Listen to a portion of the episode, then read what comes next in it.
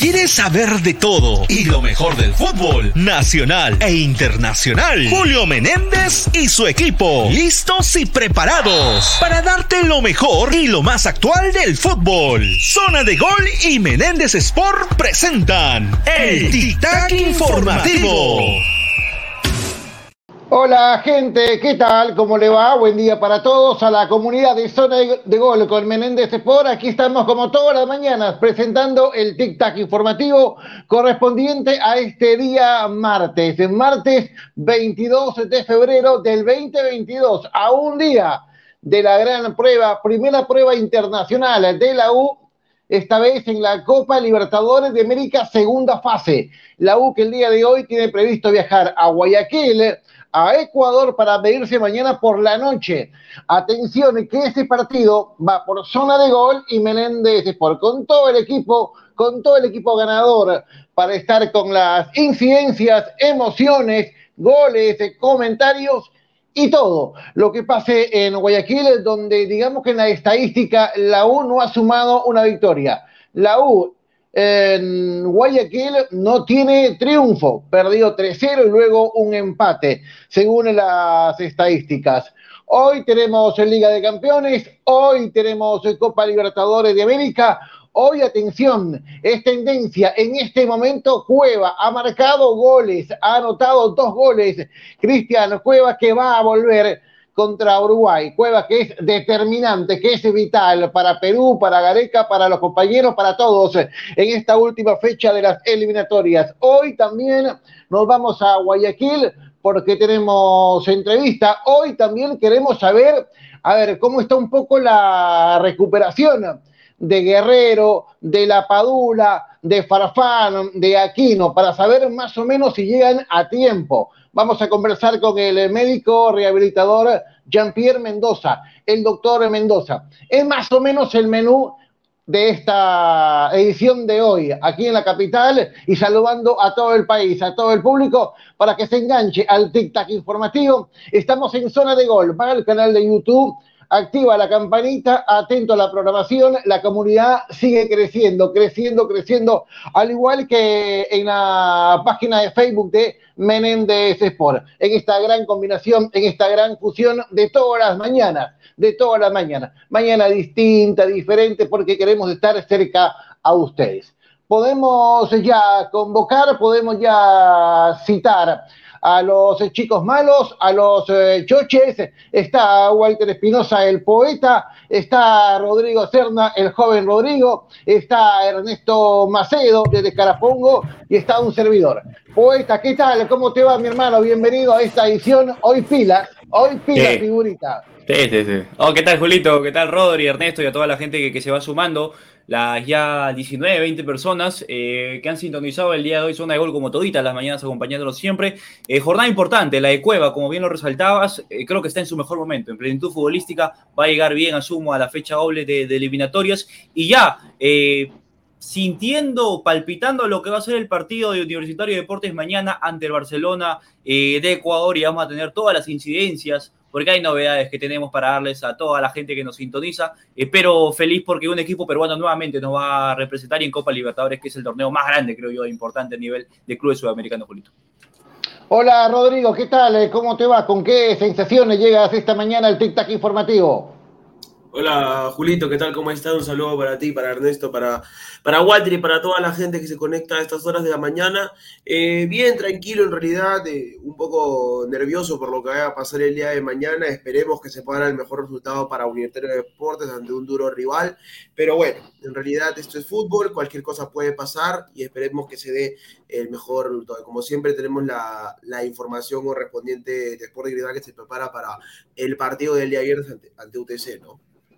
Bien, mañana estamos en Copa, ¿no? Mañana estamos en eh, miércoles de Copa Libertadores. Aquí la arrancamos mañana. Mañana, creo, nos ponemos pilas y estamos al aire para ese partido en Guayaquil, eh, joven Rodrigo. Mañana, 7 y 30 de la noche es el partido, vamos a tener una gran previa desde el estadio con Martín Bustamante, desde las 6 y media de la tarde aproximadamente comenzamos, justo con toda la previa, analizando cómo será el Barcelona contra Guayaquil, contra Barcelona de Guayaquil contra Universitario de Deportes, eh, va a narrar José María Sandoval, eh, va a estar comentando Sebastián Menéndez y la información del estadio va a estar ahí Martín Bustamante, que esperemos que salga todo bien y sea una excelente transmisión. Bien, bacán. Mañana entonces, un piurano un limeño y un chiclayano. Eh, estamos este, así para esta trilogía de mañana en Zona de Gol y Menéndez Sport. Querido Ernesto, te mando un fuerte abrazo de Surco a Carapongo. ¿Qué tal, Julito? ¿Cómo te va? Muy buenos días contigo, con Rodri, con Walter y con todos nuestros amigos de Zona de Gol y Menéndez Sports. Eh, muchas gracias, lo recibo muy amablemente ese abrazo porque hace falta bastante aquí también en Carapongo como siento en el Callao. ¿Por qué? Por lo de Sport Boys, el momento en el cual está atravesando no ha sido nada fácil, sencillo, más aún con la derrota ante el conjunto de la Universidad San Martín, que solo he conseguido información, obtuvo un partido amistoso que fue ante la U en, en Santanita y cayó. Eh, es difícil la situación. Hay una declaración ya de Pablo Peirano, suenan los nombres, cambio de entrenadores. Profesor Víctor Rivera, Pablo Peirano, ojo, tengo información. Hoy estuvo el profesor Italo Manso, según lo que me han comentado varios colegas en el entrenamiento. Me gusta el nombre de Pablo Peirano, el ex Manucci uruguayo para Sport Boys. Me gusta por encima de los nombres que usted ha nombrado. 11 con 35. En su momento vamos a hablar de Sport Boys. Hoy vamos a correr. Martín Bustamante de Chiclayo está viajando a Guayaquil. Hay una gran distancia. De Chiclayo a Guayaquil pasa por Piura, pasa por Talara, va a llegar a Tumbes va a cruzar la frontera de Huaquillas a, Machala y seguramente de Machala ya al puerto de Guayaquil. Pero Martín nos ha dejado un videíto, nos ha dejado un testimonio porque todavía no llega a Guayaquil. El viaje es largo, agotador, pero gente joven, gente que quiere ya ganarse un nombre en el periodismo deportivo. Y Martín así lo entiende, al igual que Walter, al igual que Rodrigo. Así que a ver qué videíto, qué imagen, qué testimonio nos ha dejado el eh, chiclayano. Muchachos, estamos aquí en Migraciones. Eh, ya nos pusieron el sello en el pasaporte. Ya ahora vamos a tomar un taxi para, para ir al transporte CIFA. Vamos a ir en transporte CIFA hasta Guayaquil. El camino aproximadamente, bueno, la duración del trayecto son cuatro horas y media, más o menos eh, cinco horas, si es que se muere un poco. Veré si es que tomo algo de desayuno allá porque no he comido. Así que bueno, eso, les mando un abrazo a, todos los choches, al, a Julito también, un fuerte abrazo, ya estaremos transmitiendo también desde Ecuador.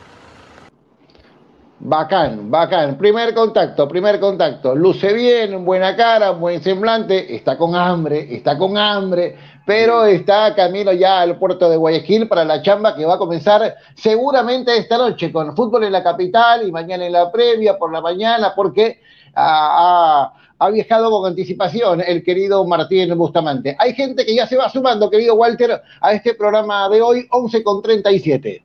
Así es, Julito. Primero, Carlos Aldave Guillén nos pone. Eh, Rodrigo, un saludo. Rodrigo, un saludo, le está pidiendo Carlos Aldave Guillén. Eh, después recordar que día de hoy hay Champion. Chicos, ¿cuánto paga el gol de Lukaku? Está también que nos pregunta nuestro amigo Cristian Fernández. Universitario mañana, sí o sí, sí o sí.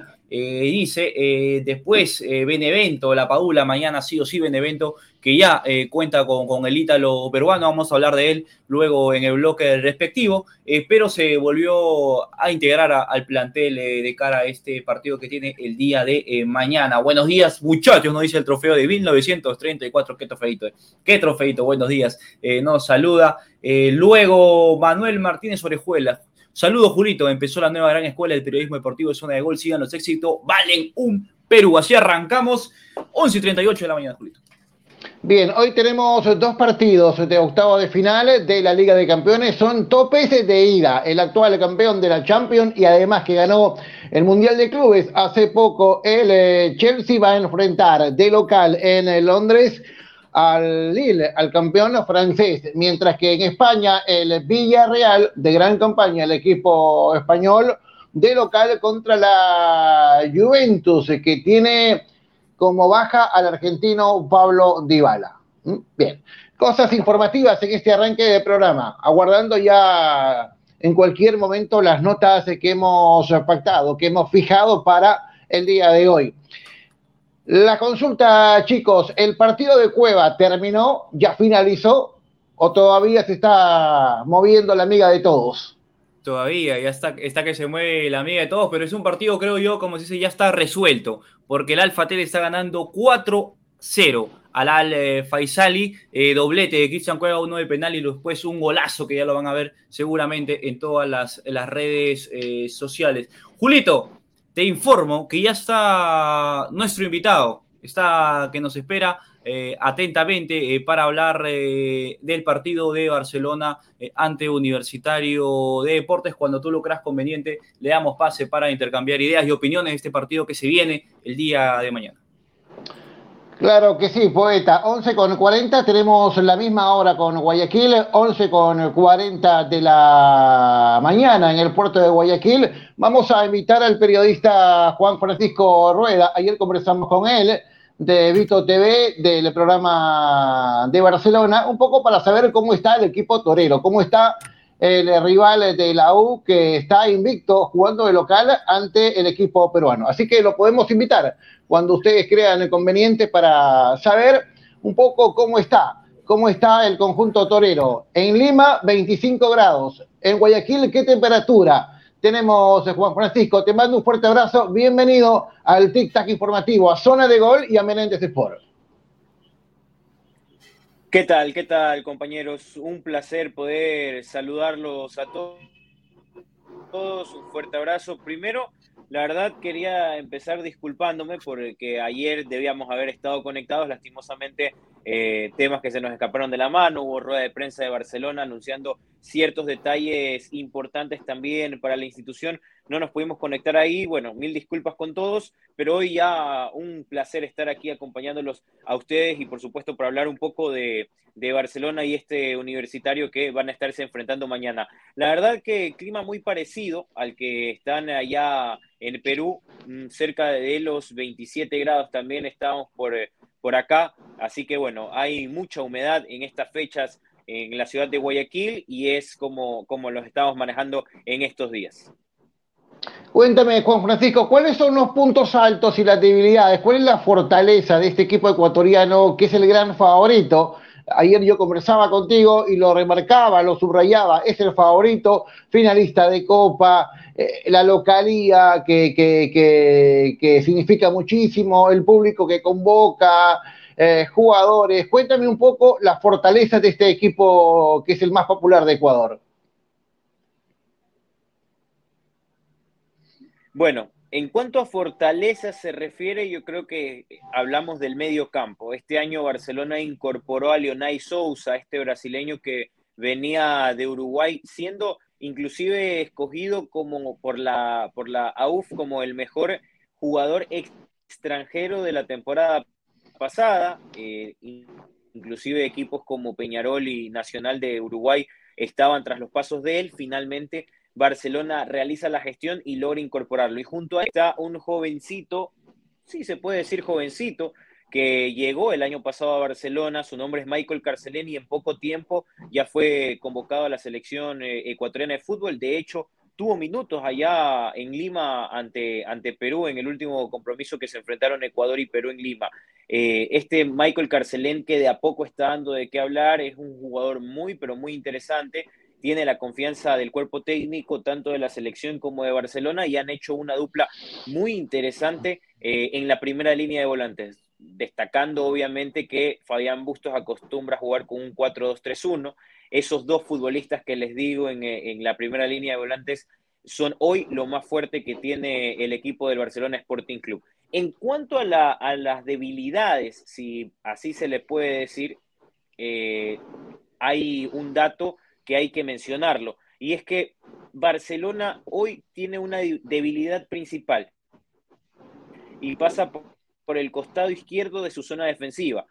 El año pasado, o bueno, durante los últimos años, el que fue titular como, como lateral izquierdo fue Mario Pineida. Mario Pineida este año fue cedido a préstamo con opción a compra al Fluminense de Brasil tras la Copa Libertadores 2021 y eso dejó la vacante. En estos primeros partidos, Leonel Quiñones no ha terminado de convencer y esta hoy se considera la parte más débil que tiene Barcelona. Lo sufrió contra Montevideo City Torque en Uruguay, lo sufrió también en la revancha acá en Ecuador y lo sufrió el otro día Barcelona jugando contra Delfín en el torneo local en el cual termina ganando. Sin embargo, la impresión o por ahí la seguridad que tenía el año pasado Barcelona en esa zona, que era una de las más seguras, hoy ya no la tiene, le ganan mucho las espaldas y demás, y eso es lo que hoy se considera el punto más débil que tiene el ídolo del Ecuador.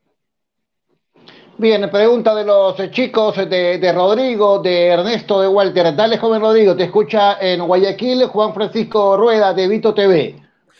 Eh, Juan Francisco, ¿qué tal? ¿Cómo estás? Un saludo para ti hasta, hasta Ecuador. Saluda a Rodrigo Serna. Eh, una consulta con respecto al tema de, del hermano de, Carlos Bustos, Fabián Bustos. ¿Por qué razón los hinchas de, de Barcelona eh, lo han criticado de una manera, se podría decir, avanzada a este técnico que los ha llevado a una semifinal de Copa Libertadores, los ha posicionado a una buena posición en la Liga Ecuatoriana? ¿Por qué razón? ¿Por su sistema de juego? ¿Por su carácter? ¿Por la manera de manejar el vestuario? ¿Por qué crees razón de que a pesar de que los resultados le han acompañado, eh, los hinchas no están a veces muy, a, o no están a gusto, mejor dicho, con el técnico Fabián Bustos. ¿Qué tal? Un saludo. A ver, el tema de Bustos en el barcelonismo como tal es realmente complicado. El ser un equipo grande te demanda siempre a estar peleando cosas importantes y siempre a ir a buscar los resultados. Eh, eso es la filosofía que tiene el barcelonista como tal, que Barcelona, su equipo, tiene que siempre estar eh, buscando ganar un partido. El barcelonista no se conforma con simplemente ganar, sino la forma en la que gana. Es decir, acá Fabián Bustos se ha acostumbrado mucho, sobre todo jugando en la altura, a tener un Barcelona el cual se encierra mucho en la parte de atrás. Y ojo que Barcelona fue campeón de la mano de Bustos jugando de esa manera y siendo campeón en la altura, encerrándose mucho atrás. Sin embargo, al hincha barcelonista no le gusta.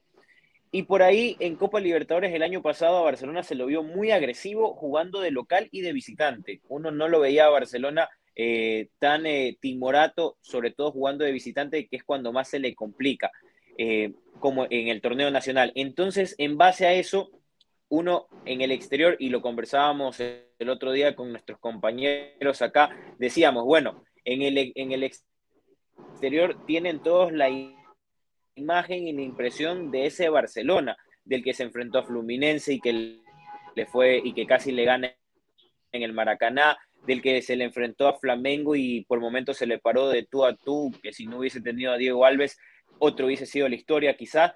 Entonces, muchos tienen termina perdiendo puntos importantes, perdió contra equipos a los cuales eh, se los puede considerar eh, entre comillas, a mí no me gusta llamarlos así, pero acá los hinchas los llaman así, eh, no tan grandes o los equipos chicos. Y contra, un, contra equipos así, Barcelona se encerraba mucho atrás. Y eso es lo que no le gusta al hincha barcelonista de Fabián Bustos. No le gusta que Barcelona no ataque, no proponga, sino que más bien espere y ver qué es lo que le sale. Así fue campeón Barcelona, así fue semifinalista de América, pero no termina de convencer al hincha barcelonista. Buena, buena, buena respuesta, buen apunte. Lo, lo, último, un poco más o menos desarrollando la idea de este equipo de Fabián Bustos. Dale, Ernesto, te escucha Juan Francisco. Hola, Juan Francisco Rueda, ¿qué tal? Te, te saluda Ernesto Macedo, un fuerte abrazo a la distancia. En la Copa Libertadores fase 1, en el primer partido de Barcelona, empató 1 a 1 ante Montevideo City. Y en el partido de vuelta empataron sin goles hasta que llegaron a penales y lograron vencer por 8 tantos a 7. ¿Qué te dejó el partido? ¿Cómo viste al último equipo que llegó a semifinales en la última edición de la Copa Libertadores? A ver, mira. ¿Qué tal, Ernesto? Un saludo. A ver, yo te, soy, te soy muy sincero, te soy muy sincero. Yo creo que para mí, para mí, eso que acá en Guayaquil he recibido muchísimas críticas, no tienes idea. Yo soy muy pro Bustos en, en el Barcelona porque me gusta la filosofía. Lo que sí no estoy de acuerdo dentro de todo esto que vale destacarlo también, es la falta de gol que tiene Barcelona actualmente. Barcelona hoy no tiene gol. lastimosamente el balón no le llega a sus delanteros. Entonces, por ahí va un poco relacionado a la pregunta anterior, porque Barcelona en Uruguay atacó mucho. Barcelona le empatan el partido justamente por desconcentraciones de defensivos y que viene por ese, ese, punto, ese punto flaco, ese punto débil que lo mencionaba en un principio, que es el costado izquierdo de, que hoy lo padece Barcelona.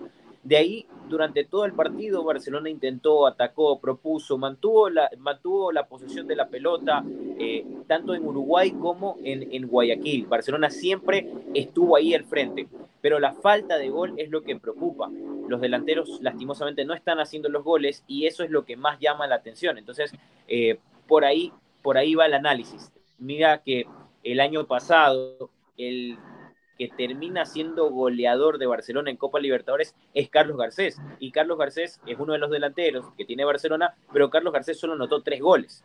Y por ahí, si es que le quieren dar uno más, que un cuarto gol que fue contra Santos en, la primera fecha, pero que terminó siendo autogol eh, dentro de las estadísticas. Entonces, tres goles para más de seis partidos que jugó Barcelona, siendo el goleador del, del equipo dentro de todo esto, la verdad que llama mucho la atención y es por ahí. Barcelona tiene buen fútbol, Barcelona está jugando bien. Barcelona, ya te digo, en el medio campo está haciendo lo que, lo que muchos pedían, intentando ir hacia adelante, pero la falta de gol, el último toque en ese, en ese último cuarto de cancha es lo que hoy está preocupando mucho en, eh, en el barcelonismo. Tenemos más preguntas para nuestro buen amigo de Vito TV, Juan Francisco Rueda, que está en Guayaquil. Hoy la U llega al puerto de Guayaquil. Hoy trabajó por la mañana. Hay bajas, Novanovic, el uruguayo que fue fundamental el año pasado en el mediocampo. Y la otra ausencia, la del panameño Quintero, que está suspendido. Al igual que Damián Díaz, el argentino, pero la diferencia que Quintero no podrá jugar los dos partidos. Damián podrá jugar la revancha en la capital no en el Monumental, Estadio Nacional de Lima, el partido contra los toreros en ese partido de vuelta. Dale, poeta, dale, Walter. ¿Qué tal, eh, Juan Francisco? Buenas tardes, buenos días para ti, para ti también. Eh, gracias por tu tiempo. Eh, lo que te quería comentar, más que todo, es que acá en Perú vemos a, a Ecuador, tanto en la selección como en clubes, eh, uno de los países que mejor viene trabajando este sistema, no solo profesional, sino de menores, que va de menos a más y ahora nos ha sacado una ventaja eh, tremenda. Eh, ahora, este Barcelona que tú, que tú mencionas, particularmente creo que es favorito para, para, llevarse el encuentro el día, el día de mañana. Ese protagonismo que tiene que tener Barcelona en el campo ¿Le cuesta eh, asumirlo o tú crees que este Barcelona está en la capacidad de asumir el protagonismo y controlar el partido desde el minuto uno, Juan Francisco? Sabes que Barcelona, ¿qué tal, Walter? Un saludo. Eh, Barcelona no le cuesta asumir el protagonismo, sobre todo cuando juega de local. Cuando juega de local, Barcelona puede llegar a ser muy protagonista. Le cuesta cuando es de visitante. Ahí es donde, donde se le complica en algo a Barcelona. Ahora, yo creo que mañana vamos a ver un Barcelona que va a intentar ser protagonista. ¿Por qué? Porque Barcelona está consciente de que la llave se va a definir acá en Ecuador.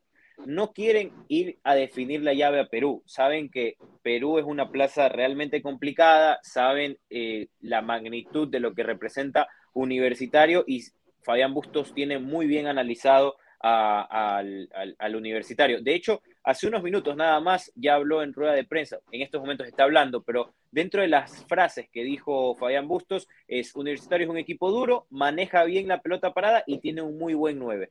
Ellos intentarán hacer su negocio y nosotros buscaremos complicarlos. Dentro de, de lo que uno puede analizar en estas, en estas declaraciones de Fabián Bustos, uno dice, bueno, Barcelona mañana va a intentar quitarle la pelota a Universitario, va a intentar atacarle mucho y sobre todo definir la llave acá. Por eso es que yo te digo, mañana veremos un Barcelona que de local, como en los últimos partidos, va a ser protagonista de seguro. De visitante, no lo sé, porque a veces Barcelona puede sorprender de visitante, pero es muy complicado. ¿Ustedes sienten, Juan Francisco, eh, los medios, eh, los jugadores, el plantel, el comando técnico, que en esta llave el gran favorito de Barcelona? Te soy sincero, el hincha lo puede sentir así, los medios creo que no lo sienten así, que el gran favorito es Barcelona, no.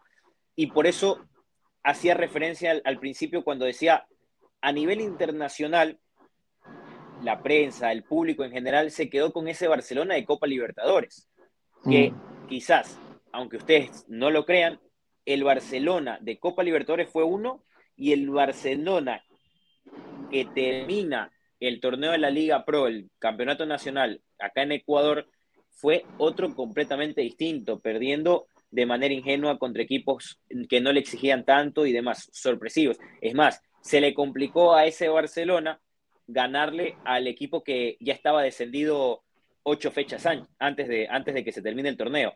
Entonces, dentro de, bajo ese contexto, uno dice, el partido va a estar parejo, el partido va a ser realmente complicado para Barcelona y la llave, en esta llave, quizás Barcelona por ser local pueda partir con el, el sistema de juego o el fútbol que te pueda presentar Barcelona mañana.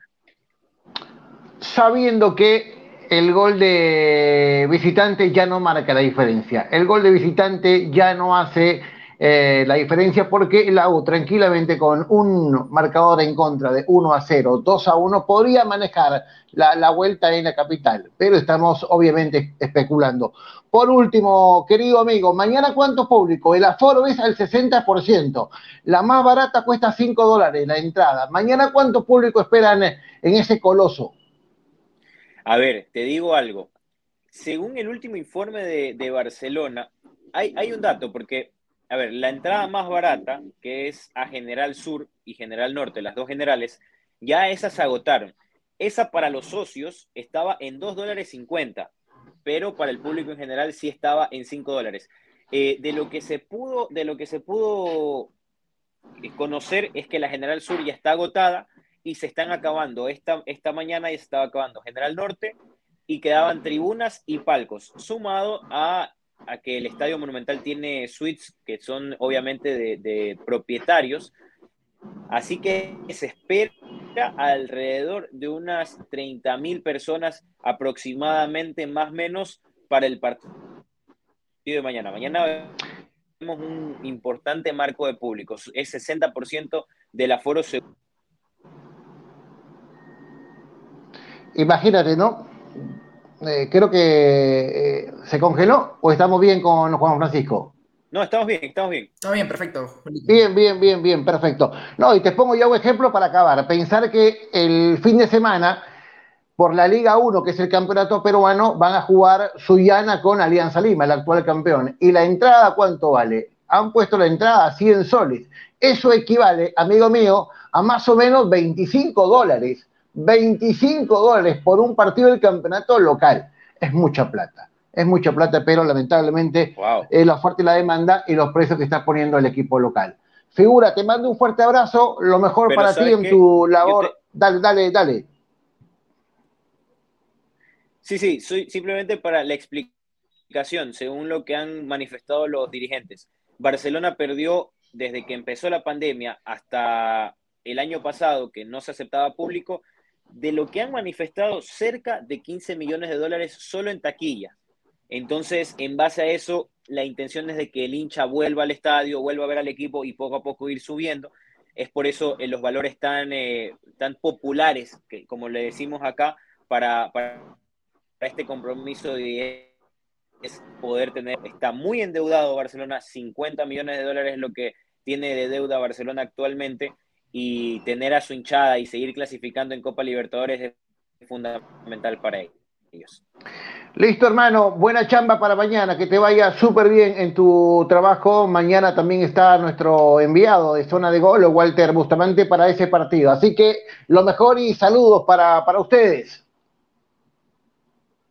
Julio, muchísimas gracias a todo el panel también. Un fuerte abrazo. Esperemos mañana también, eh, si desean, hablar un poquito ya de la alineación, porque hay, hay algo de alineación. Si quieren, les, doy les dejo el bosquejo de una vez. Por el costado izquierdo, Leonel Quiñones, la dupla de defensores centrales, Lucas Sosa junto a Darío Aymar. En el medio campo estaría Leonay Sousa junto a Michael Carcelén. Por derecha iría corriendo el jugador, perdón, por izquierda estaría eh, Cristian Penilla, por derecha es la duda si es que va Emanuel Martínez o va Eric Castillo. En el medio, eh, como medio enganche, estaría Gabriel Cortés y como único hombre en punta Gonzalo Mastriani. Un placer, será hasta la próxima y por supuesto estamos viendo si es que nos encontramos por allá también en el Nacional de Lima para el partido de vuelta. Así que un fuerte abrazo. Será bienvenido, será bienvenido hermano. Un abrazo, cuídese mucho. Chao, chao. Chao, chao, figura. Era Juan Francisco Rueda de Vito TV desde Guayaquil. La gente participando. También comentario, Rodrigo, del público. Estamos a un minuto del mediodía para todo el país. Somos zona de gol con Menéndez Sport. A ver, correcto. A ver, Julito, vamos con algunos comentarios que se dieron. A ver, Ronald Guzmán nos comenta, la Liga Árabe ya le está quedando chica a Cueva, pero es mejor que se quede ahí ya que logró continuidad y sobre todo tranquilidad. Además debe ganar bien ahí, completamente de acuerdo. Rolando a Barcelona es un equipo chico de Ecuador. Ay, ay, ay, comentario recontra polémico. Ecuador, ta, ta, ta, Perú en fútbol, ciclismo, olimpiadas, bueno, eso es este, otra cosa. Eh, MBY6, complicada, muy humilde, no eres. Igual van a ser goleados, bueno, algunos comentarios de la gente. Y Daniel Josep Pren Santana es en, lo único que le ganan a Ecuador es en extensión territorial. Son los comentarios de la gente que se pasa, se pasa a veces los muchachos.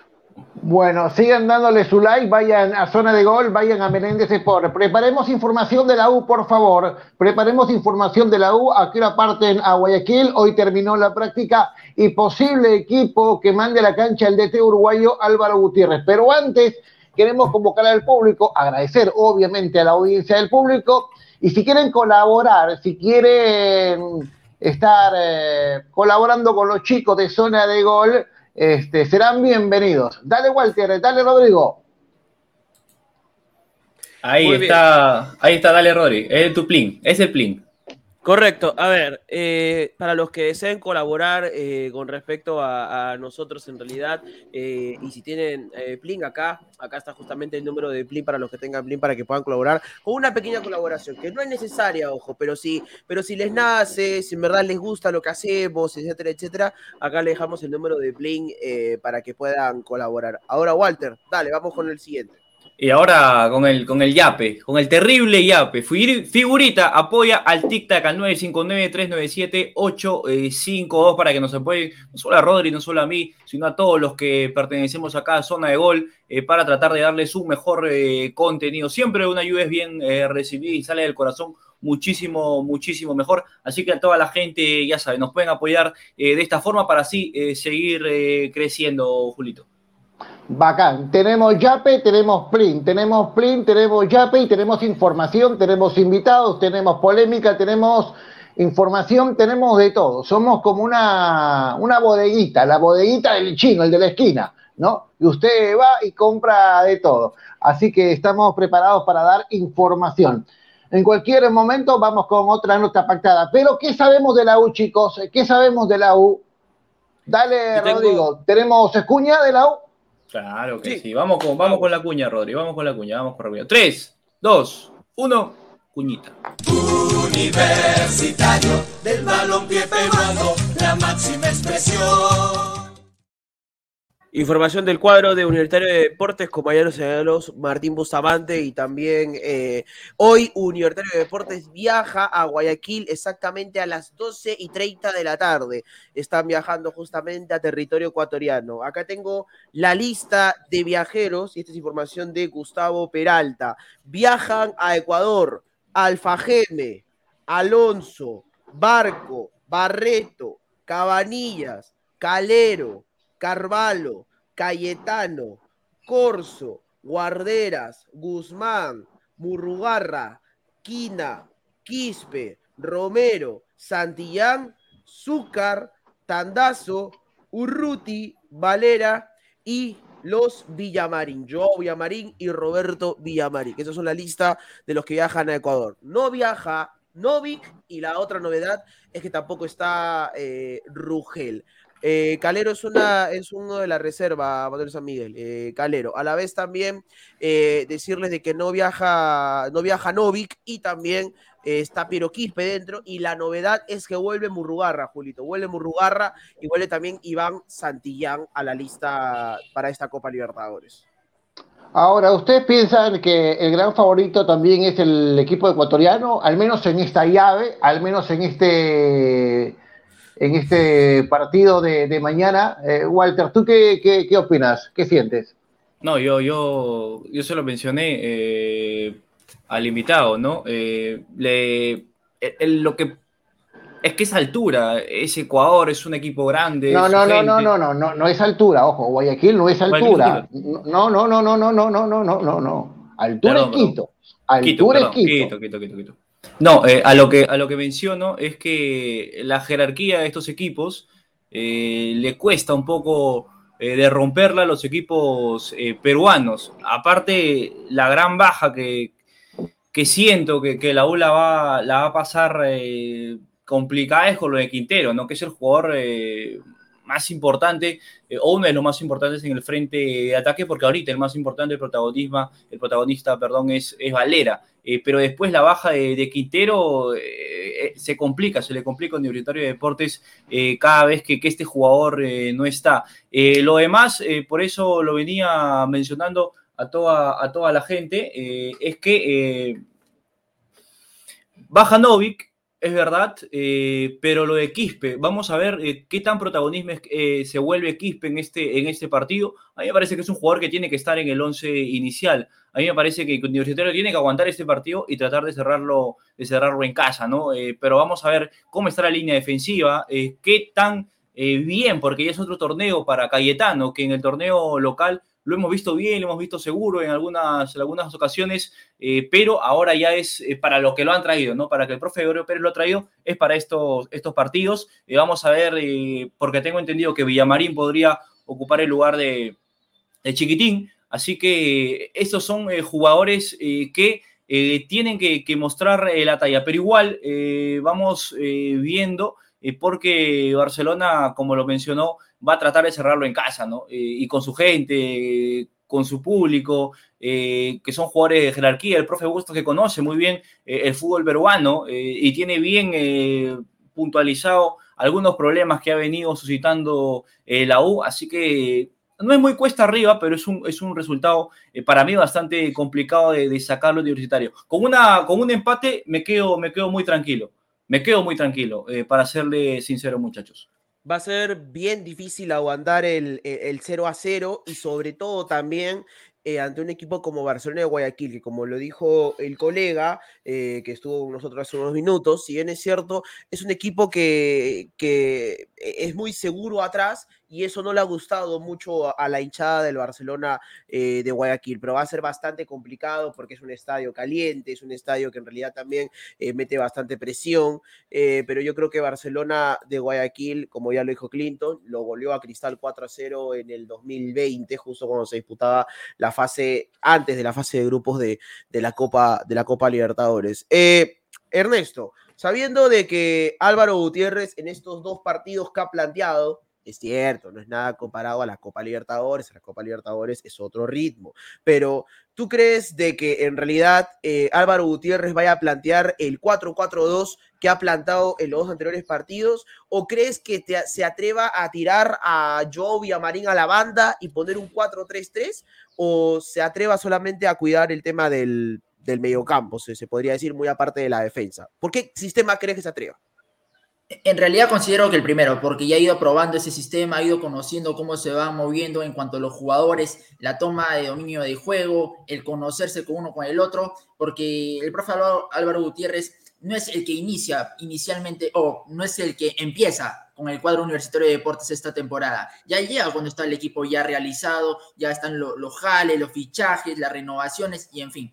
Eh, pienso y considero que, bien lo resalta Walter, el punto vital lo importante, lo fundamental va a ser al menos llevarse un empate. Al menos.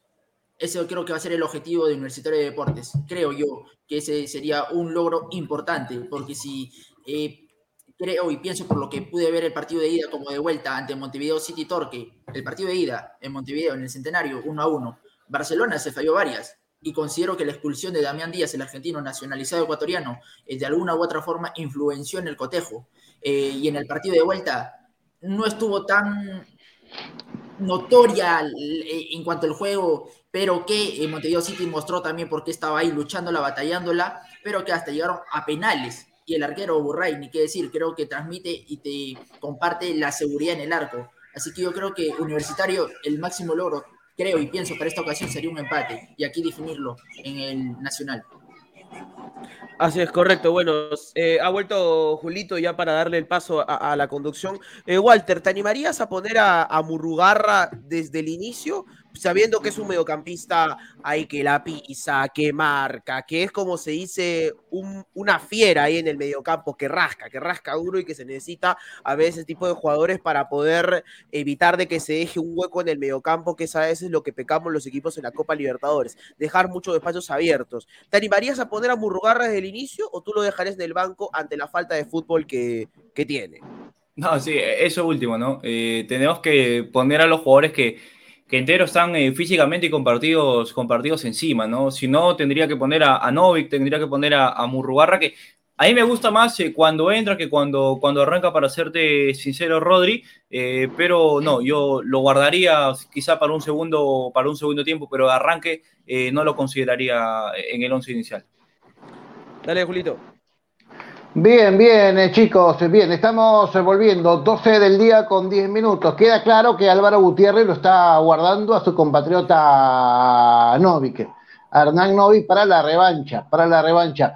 Para la U, y lo decía hace un momento, perder 1 a 0 no es un mal resultado, obviamente.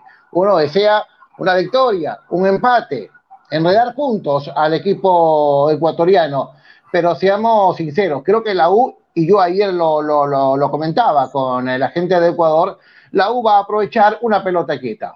Un buen balón lanzado por Urruti, una definición en el área de esquina del uruguayo Alonso o para Valera, que seguramente se va a mover por todo el frente de ataque. Sabemos más o menos la posible alineación de la U, una nómina tentativa que mande a la cancha el técnico uruguayo. Más o menos, ¿qué equipo ha pensado el técnico Charrúa, chicos, Rodrigo, ¿tenemos la, info? Yo creo que conociendo a Álvaro Gutiérrez y sabiendo lo que tiene para este partido, la posible nación sería lo siguiente. Yo creo que sería un 4-4-2 y pondría lo siguiente: Carvalho en el arco, eh, por la banda derecha Corso, la línea de defensa no la cambia por nada, Alonso con Quina, por la izquierda iría Cabanías, en el mediocampo me atrevería a decir que sería Cayetano, Piero Quispe, Barreto, y por ahí creo que se está dudando a ver quién, quién pone ahí, porque siempre ha estado intercambiando entre, entre Barco y, Guarderas, pero me parece que se va a atrever al final eh, entre, entre, uno de esos, entre Barco o Guarderas para poner en el mediocampo. Y arriba poner a Valera junto con Joao Villamarín. Me parece que sería el posible 11 que mandaría mañana Álvaro Gutiérrez. Pero ahora hay que decir algo. ¿ah? Barco en el partido contra Stein no la pasó para nada bien. No tuvo, un buen, no tuvo buen, buen, juego, perdía muy fácil la pelota, muy, pases muy imprecisos y a la vez también por el momento creo que no ha cumplido las expectativas en el equipo de Unitario de Deportes. Pero veremos qué es lo que plantea eh, mañana Álvaro Gutiérrez, que ya tiene experiencia en Libertadores, ¿no? Mm. Sí, y que ya ha trabajado en Ecuador, ha trabajado en Liga de Quito. Un paso muy corto tuvo el eh, DT oriental en el fútbol, en el fútbol ecuatoriano. Perfecto. El la llega hoy a Guayaquil. Martín Bustamante está viajando a la ciudad de Guayaquil para contarnos ya seguramente por la noche con Alan, con Bruno, con Harold y con el Lobo todos los detalles pormenores, porque la U llega hoy ¿Reconoce el Monumental o simplemente del aeropuerto se va a la concentración y espera el partido el día de mañana? Porque ya post partido vuelven a, Lima y llegan en la madrugada del día jueves. No, creo que no van a llegar a reconocer el, Monumental. Simplemente llegan 2 y 30, eh, van al hotel, entrenarán, pero no creo que lleguen a, a, concentrar. A todo esto hay que decir algo. Algo bueno que ha hecho el hincha universitario que ha agotado el tema de las entradas para poder ir a Ecuador, porque esto, esto me parece excelente que ha sacado el cuadro crema o el área de marketing del cuadro crema, que es una eh, un pasaje, un paquete de pasaje, ir al estadio y etcétera, etcétera. Lo han agotado. Así que va a haber presencia de hinchas cremas mañana en el estadio de la zona de Guayaquil, ¿no?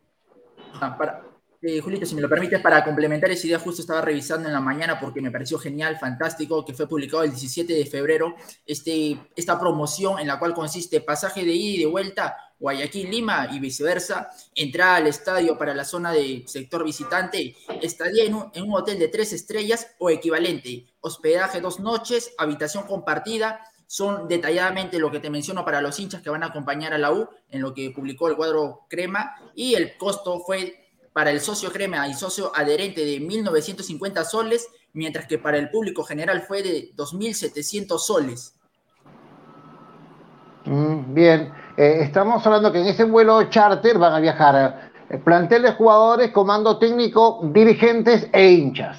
E hinchas en ese vuelo charter que parte el día de hoy del aeropuerto Jorge Chávez. ¿Alguna novedad, querido Walter? El mediodía con 13 minutos. Mediodía con 13 minutos. Está el doctor, eh, nuestro invitado, para hablar sobre el tema de las lesiones de Pablo Guerrero, el posible reincorporación de Gianluca Lapadura, el doctor Jean-Pierre Mendoza de la clínica Aliviar. Eh, está, veo que está colocando su cámara, así que cuando ya lo vea eh, encuadrado le vamos a dar eh, el pase al doctor. Me parece que ya está. Ahí, ahí lo voy a poner eh, en pantalla. Ahí está el doctor. Su micro está apagado, Doc. Ahí está. Ahora sí. Buenos días. ¿Me escuchan? Buenos días. Bien, lo escucho bien, doctor. Buena, buena voz del doctor, ¿no? Voz de locutor de, de, de Stereo Lima 100, de esas emisoras de los años 90. Música fácil de escuchar, era, era Telestereo, 88.3.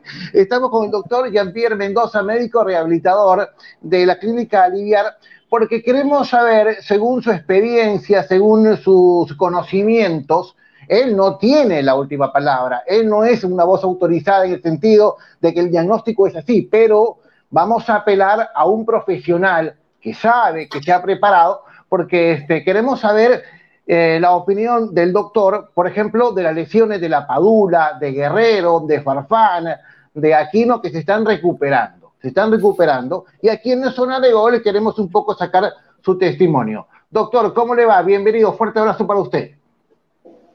Eh, buenos días, eh, agradezco la invitación para ayudarlos eh, para comentar las lesiones deportivas.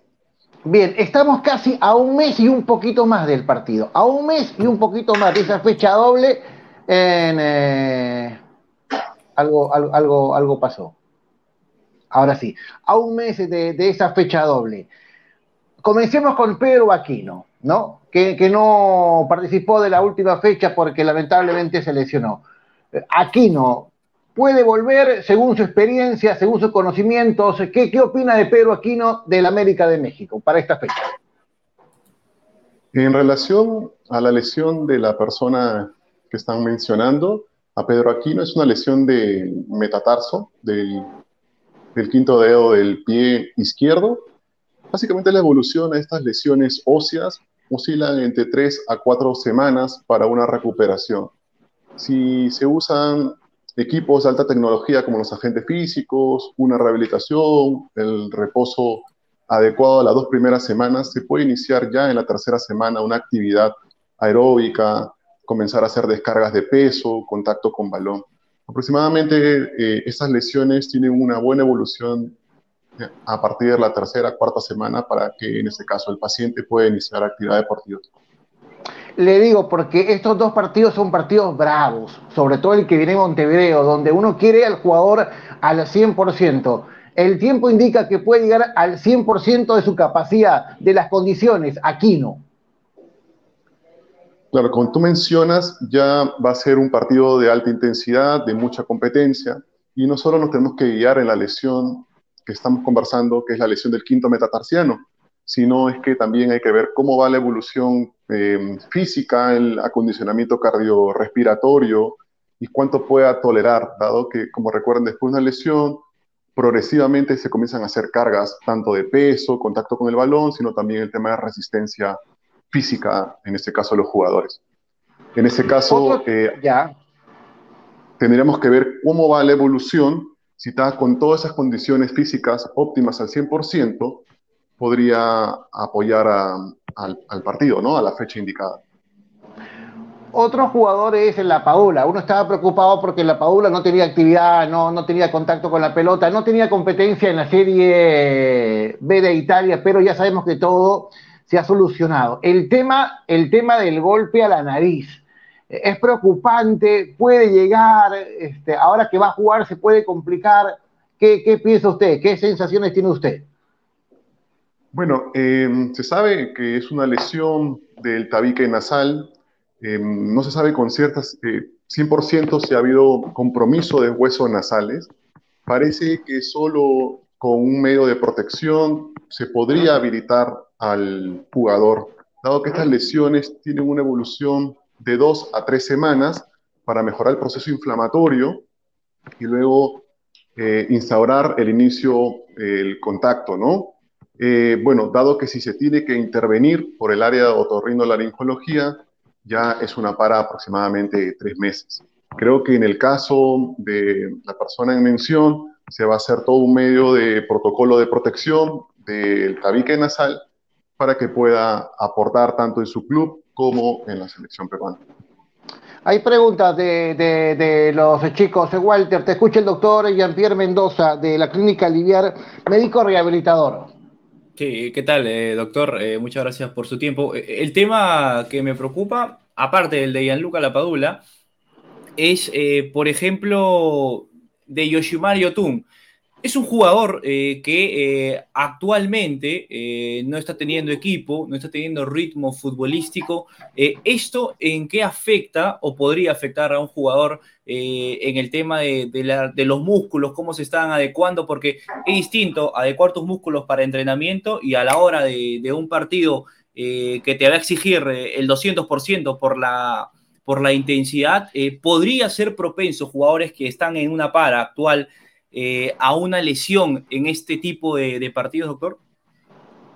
Exacto. Em, definitivamente, eh, en este caso, el jugador Yotun debe estar haciendo un acondicionamiento físico, aeróbico, de resistencia muscular, eh, contacto con balón, porque si no se hace todo este tipo de protocolo de, de, de terapias en esa mente o el deporte, no podría tener una lesión básicamente como rupturas fibrilares, desgarros musculares. Es muy importante eso. Algo muy importante también que el jugador de fútbol tiene que tener mucho contacto con el balón, dado que se pierde mucho la sensibilidad, y eso es muy importante. Dale, Rodrigo. Luego también la pregunta de Ernesto. Dale, joven Rodrigo. Eh, ¿Qué tal, eh, doctor Jean-Pierre? ¿Cómo está? Le saluda Rodrigo Serna. Le quería preguntar con respecto a, lo que está pasando con el tema de la lesión de, Paolo, de Paolo Guerrero y este tema tan versátil que es el, tema de las lesiones a las rodillas.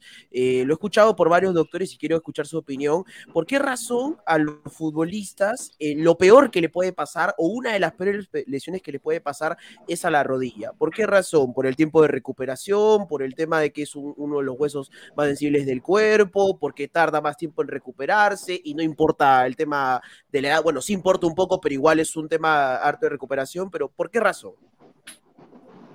¿Qué tal? Un gusto. Eh, definitivamente la rodilla es muy importante en este caso en el fútbol, dado que es la articulación que va a ser la mayor carga, la mayor presión, los cambios de direcciones, el, el principal amortiguador. Es por, es por eso que es la articulación más importante seguida posterior de la cadera, el tobillo. En el caso de, del jugador mencionado, Pablo Guerrero, eh, hay una lesión posiblemente de ligamentos, ¿no? El cruzado anterior, el cruzado posterior, que como sabemos son los principales estabilizadores. El tema regenerativo, me imagino que está yendo en una buena evolución por toda la rehabilitación, el tratamiento médico que recibe el jugador, pero el gran problema es que a estos ligamentos, como son eh, los principales eh, amortiguadores de la, articulación de la rodilla, hay que mejorar todo el tema de resistencia y flexibilidad. Entonces, no es solo buscar la regeneración de este tejido, sino darle progresivamente resistencia, fuerza, para que nuevamente pueda iniciar las actividades eh, en este caso el fútbol, que es de mucho impacto, mucho gasto articular, mucho gasto muscular. Ahora, sabemos que Paolo en este momento está en ese plan de rehabilitarse para llegar en condiciones. Eh, ¿El tiempo lo, respalda, lo puede acompañar o, el tiempo es muy corto, doctor, por el caso de Paolo Guerrero? Eh, la evolución de estos casos, eh, por el tiempo que ustedes mencionan, puede ser que sea muy, muy corto. Pero hay que recordar que es un jugador de élite, que él tiene un tema muscular muy importante, que va a ser mucho más fácil readaptarlo al ejercicio. Entonces la evolución de cada persona, de cada paciente, de cada jugador es diferente. Pero en relación a una lesión de ligamento cruzado anterior, dado que estamos muy próximos a una fecha, podría ser que no se dé el caso. Y por último, eh, eh, el tema de Farfán, que, está trabajando en, Alianza Lima, todavía no ha debutado en la Liga 1. Seguramente Jefferson quiere hacer todo el desgaste con, Perú en esta fecha que resta. Eh, ¿cómo, ¿Cómo siente usted la evolución de la lesión de Farfán? bueno, la lesión del jugador de mención básicamente es una lesión condral, básicamente, que como sabemos es el cartílago de protección de la articulación de la rodilla eso tiene una etapa en la cual hay que mejorar el proceso inflamatorio. Y por lo que mm, se ve o se informa, la evolución está yendo bien. En este caso, el poco a poco, pasando el proceso inflamatorio, el proceso regenerativo, hay que comenzar a adaptar a la articulación, a la musculatura, con ejercicio de fortalecimiento, de resistencia, y progresivamente darle tolerancia y tiempos para que nuevamente se pueda adaptar a la competencia y llegar en las máximas condiciones al partido crucial que todos estamos esperando y estamos mencionando. Por último, ya la, la, última consulta, valga un poco la redundancia. ¿Se requiere para estos dos partidos donde Perú se juega el boleto al Mundial, a Qatar, que Gareca o su comando técnico o el departamento médico requiera que todos los jugadores estén al 100% o al 1000%, que no tengan ningún golpe, que no estén tocados, que no sientan nada? Definitivamente, médicamente es la indicación, tanto de un jugador como de los pacientes que, lleven, que lleguen al 100% a las competencias, dado que hay que buscar siempre integridad de la persona pero estamos hablando de, jugadores, de deportistas de alto élite, que se puede manejar el dolor, se puede manejar el tema de resistencia y con un cierto porcentaje, no el óptimo, podrían ayudar bastante a la selección. Pero muchas veces eso se va a dar con el día a día y con la fecha cuando lleguen y hay que hacer una evaluación, en este caso a los pacientes, para ver si toleran la resistencia y no hay un proceso de recaída de las lesiones. Eso es muy importante, porque también a veces como conversamos anteriormente, no forzar una articulación pueda llevar una lesión crónica o retroceder toda la evolución en el caso de los pacientes mencionados, de los jugadores. Bien, bien, doctor. Eh, agradecidos con Zona de Gol, con Menéndez Sport. Ha sido muy importante, ¿no? Saber un poco la evolución de estos cuatro jugadores, de Yotun también. Eh, eh, de saber si el tiempo va a ayudar, va a colaborar, va a respaldar el tratamiento y la recuperación de Paolo, de Guerrero, de la Padula, porque al final todos queremos, al igual que usted, que Perú vaya al Mundial y que Perú salga bien parado de, de, Montevideo y luego con Paraguay en la capital. Le mando un fuerte abrazo, doctor Mendoza. Éxitos para usted en la clínica Aliviar. Y si tiene algo más que agregar, este, lo escuchamos muy atentamente. Muchas gracias por su tiempo. Eh, darle un espacio al área de rehabilitación que es muy importante para los jugadores, para todas las personas que realizan deporte, dado que nosotros somos la especialidad que tratamos ya las lesiones posteriores a un manejo quirúrgico, no quirúrgico, eh, y comenzamos a readaptar con un equipo multidisciplinario, la parte de rehabilitación, la parte de los fisioterapeutas, para lograr el más alto eh, capacidad eh, fisiológica, articular, musculoesquelética en caso de los jugadores o de los pacientes. Les agradezco su tiempo y para lo que necesiten, mi apoyo. Me contaron, hincha de la U usted. A muerte. A muerte. Así que mañana, siete y media, no tenga ningún paciente, porque mañana a las siete y media juega la U, mi querido doctor. Esperamos todos. Eh, un equipo que representa al país, que, bueno, nos traiga una, una alegría y estaríamos todos contentos y mi persona mucho más. Un abrazo, figurita, un abrazo, doctor. Que le vaya muy bien a usted. Muchas gracias, cuídense. Un gusto. Que le vaya muy bien. Qué importante, gracias, doctor. Qué importante un poco para saber, ¿no? Cómo es ese proceso de, de recuperación, porque hablamos de la lesión, hablamos de esto, del golpe, la rodilla, de la nariz de la padula, pero sobre todo, Walter, chicos, si los tiempos se van acomodando, si tenemos el tiempo suficiente para llegar, para llegar al 100% con Aquino, la Padula, importante lo de Yotun. No había considerado esa pregunta de, de Walter bien formulada al doctor. ¿Alguna conclusión? 12 con 29 chicos buenos. No, eh, eh, creo que el tema eh, eh, puntual de, de Rodri, ¿no? El tema de la rodilla. Pablo Guerrero, si fuera una lesión fácil de, solventar o, fácil de, recuperar, este tema de, de, bajas no lo alejaría por tanto tiempo y por ende tampoco Jefferson Farfán eh, se guardaría tanto tiempo porque saben que es muy, muy delicado el tema de, de recuperarse, además que es el instrumento para, para, poder jugar y si no estás en plenitud, yo creo que que Guerrero y Farfán saben que, en plenitud no... Ellos son más conscientes que nosotros aún eh, de cómo no forzar el cuerpo, eh, podrían perjudicar en cierta parte del equipo, pero bastante claro los que nos enfocó el día de hoy el doctor Julito. Bien, hay comentarios, figura, hay comentarios, Rodrigo, de la gente, 12 del mediodía con 29 minutos. Ya viene Peruanos, ya viene Cristal, ya viene Sport Boys. A ver, correcto. A ver, Gabriel Grau nos comenta, un abrazo Julito y chicos siempre en sintonía. Eh, dejen su like y si pueden algún reconocimiento económico a estos, gra gracias gente. Y también eh, lo que nos pones con respecto al partido de la U. Por el bien del fútbol peruano, todos esperemos un buen resultado ante Barcelona. Confiamos en Universitario de Deportes. Complicado, pero esperemos que se compita. Por el momento son todos los comentarios de la gente, Julito. Bacán. ¿Cuántos likes tenemos? Creo que estamos bajitos, estamos bajitos, promedio bien bajo, bien bajo, me parece. 30, 29, 31, ¿cuántos? A ver, justo estoy entrando a, a YouTube un momento a ver para cuántos likes tenemos. 29, 29 tenemos en YouTube y, y en otras plataformas tenemos un like, 30 en total. Y somos más de 100 personas conectadas. A la gente, por favor, algo rapidito, nada más, no le cuesta absolutamente nada. Así que esperemos que falta todavía media hora de programa, que suba ese, ese número, que vaya subiendo, porque eso nos, nos alegra el día, Julito. Ernesto, ¿puede convocar, le puede decir a la gente que reaccione que por favor con el dedo malcriado le dé like a este programa? Claro, aquí no obligamos, simplemente la sugerencia, recomendamos para tener una mejor exposición en YouTube. Pero Ernesto, usted que tiene el poder de convencimiento, usted que, que, que llega a la gente, ¿m? usted que, que, sabe utilizar las palabras, este, ah, eso sí. ¿ya? Ah, eso sí, dice. ¿No? Eso sí, ¿por qué, ¿por qué dice Rodrigo eso sí? Porque eres muy diplomático a veces, fue para hablar.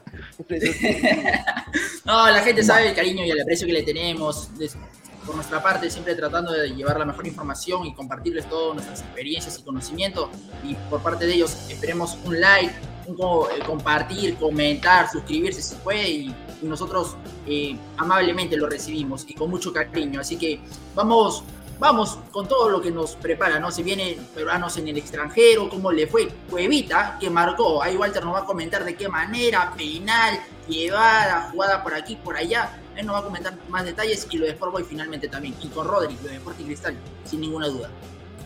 Bien, perfecto. Vamos con peruanos. Quiero saber eh, lo de Cueva. ¿Terminó el partido? ¿Cuántos goles ha anotado Cristian Cueva? ¿Cómo está su equipo? Toda la información de peruanos le corresponde al poeta a las 12 del mediodía con 32 minutos. ¿Está ya el control? ¿Está ya el máster? ¿Está ya la computadora lista o todavía no? ¿Está lista? Está lista, 3, está lista. 2, uno al aire.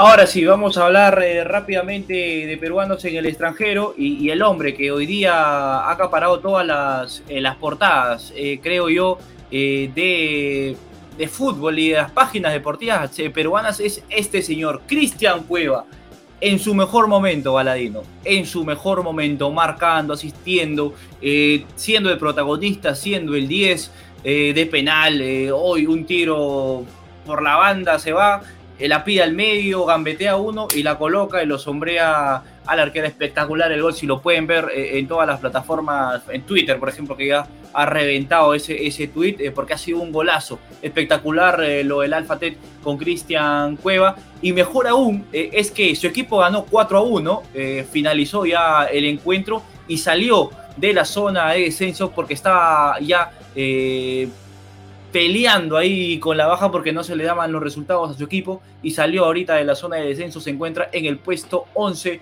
eh, con 24 eh, puntos. Aún eh, tiene que seguir luchando porque los otros equipos están ahí nada más pegaditos. El puesto 14, que es zona de descenso, está a 20. Así que el Alfa Ted con Cueva como principal responsable tiene que seguir remando. Pero aquí les hago la pregunta, Julito, Rodri y Ernesto.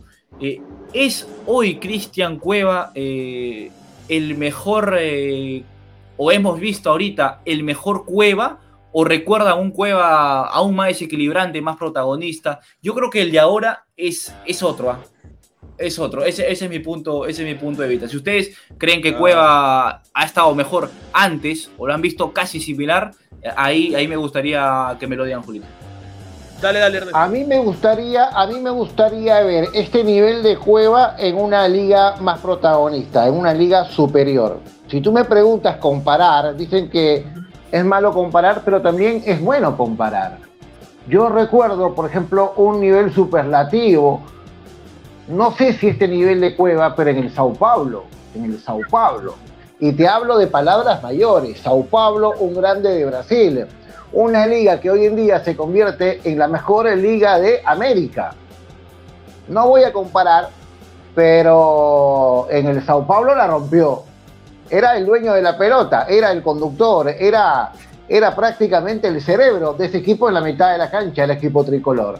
No comparo, pero este, estamos hablando de una liga inferior, una liga eh, que no marca la diferencia, que seguramente paga muy bien, paga muy bien, pero sí me pone contento, sí me pone muy contento que Cueva haga goles, que Cueva rinda, que Cueva se haya encontrado sobre todo bien físicamente, que pueda lucir bien con la pelota y todo ese talento que él tiene, esa capacidad, lo está poniendo eh, en práctica en este momento. Eso me pone muy contento, pero más contento me pondría si de repente, después del Mundial, porque para mí Perú va al Mundial, lo quiero ver en otra liga. A mí me encantaría, a mí me encantaría verlo en una liga más competitiva. De hecho, ahorita en Arabia Saudita, por ahí al estar rompiendo, pese a que fue expulsado, si no me equivoco, Walter, en el último partido fue expulsado, eh, no, este, en, un anterior compromiso, pero más allá de eso... Partidos. Hace, dos partidos. Exacto, exacto. Eh, hace, entonces, relacionándolo con la selección peruana, si bien en este momento es uno de los jugadores más influyentes, asistiendo, marcando, porque Cristian Cueva, no me falla la memoria, tiene tres tantos con la blanquirroja en esta eliminatoria. Tiene tres tantos. Entonces, eh, pienso que ha sido muy desequilibrante. O sea, es, notorio, ¿no? Todos se preguntan y dicen, Cristian Cueva debe estar en el 11. Hoy por hoy, Cristian Cueva debe estar en el 11 que hoy plantea el profesor Ricardo Gareca. Y creo que ese desenvolvimiento, esa mejora. Eh, eh, Julito comentaba de Sao Paulo. Y yo me acuerdo de un Cueva que agarraba la pelota en penales con esa confianza, con esa determinación y las clavaba. La pelota parada era prácticamente suya. Eh, esa, esa, actitud me gustaba, por ejemplo. Eh, y ahora lo hace muy buena manera. Y bienvenido sea, porque eso lo va a fortalecer a él como para la selección. Mm. Sí. Lo importante es que Cueva está. Está rindiendo, no está golpeado, está bien, y a ese Cueva queremos contra Uruguay en esa última fecha. Creo que Rodrigo también algo quería decir. 12 con 37, figurita. El tema del buen nivel de, de- Cueva es que gracias a Dios ha encontrado a un, a un preparador físico y a un coaching que lo ha ayudado a mejorar su físico, a reencontrarse con ese tema mental que le tenía muy atravesado hace unos meses, etcétera, etcétera. A mí también me gustaría verlo, comparto la opinión de todos, en una liga sudamericana por lo menos. Gareca le ha dicho que le encantaría verlo en el fútbol argentino, en el fútbol brasileño, en el colombiano, en el ecuatoriano, etcétera, etcétera. Pero creo que por el momento hay que dejarlo a prueba, que esté ahí, que se siga consolidando. Creo que la Liga Árabe le ha quedado bien, pero comparto la opinión de todos que la mejor versión que hemos visto de Cueva en el extranjero ha sido sin ninguna duda en el Sao Paulo de Brasil. Ahí el Cholo la rompía. Un crack. Ahora, hay que ver también, chicos, que ya Cueva no es un jugador de 20 años, de 22 años. No digo que Cueva ya se despide el próximo año, pero ya está en la última etapa. En la última etapa. ¿Y qué prima en la última etapa para un jugador? La parte económica. Yo no creo que Argentina tenga la capacidad de pagar lo que hoy en día cobra Cueva cada 30 días. De repente Brasil sí, Brasil sí, pero ya está pensando Cueva en ese gran contrato, en lo que se viene y dónde está la inversión. Pero bueno, sigamos, sigamos, sigamos con peruanos. De Cueva, a ver, de Cueva a, a qué otros jugadores, este, ah, a La Padula. Bien.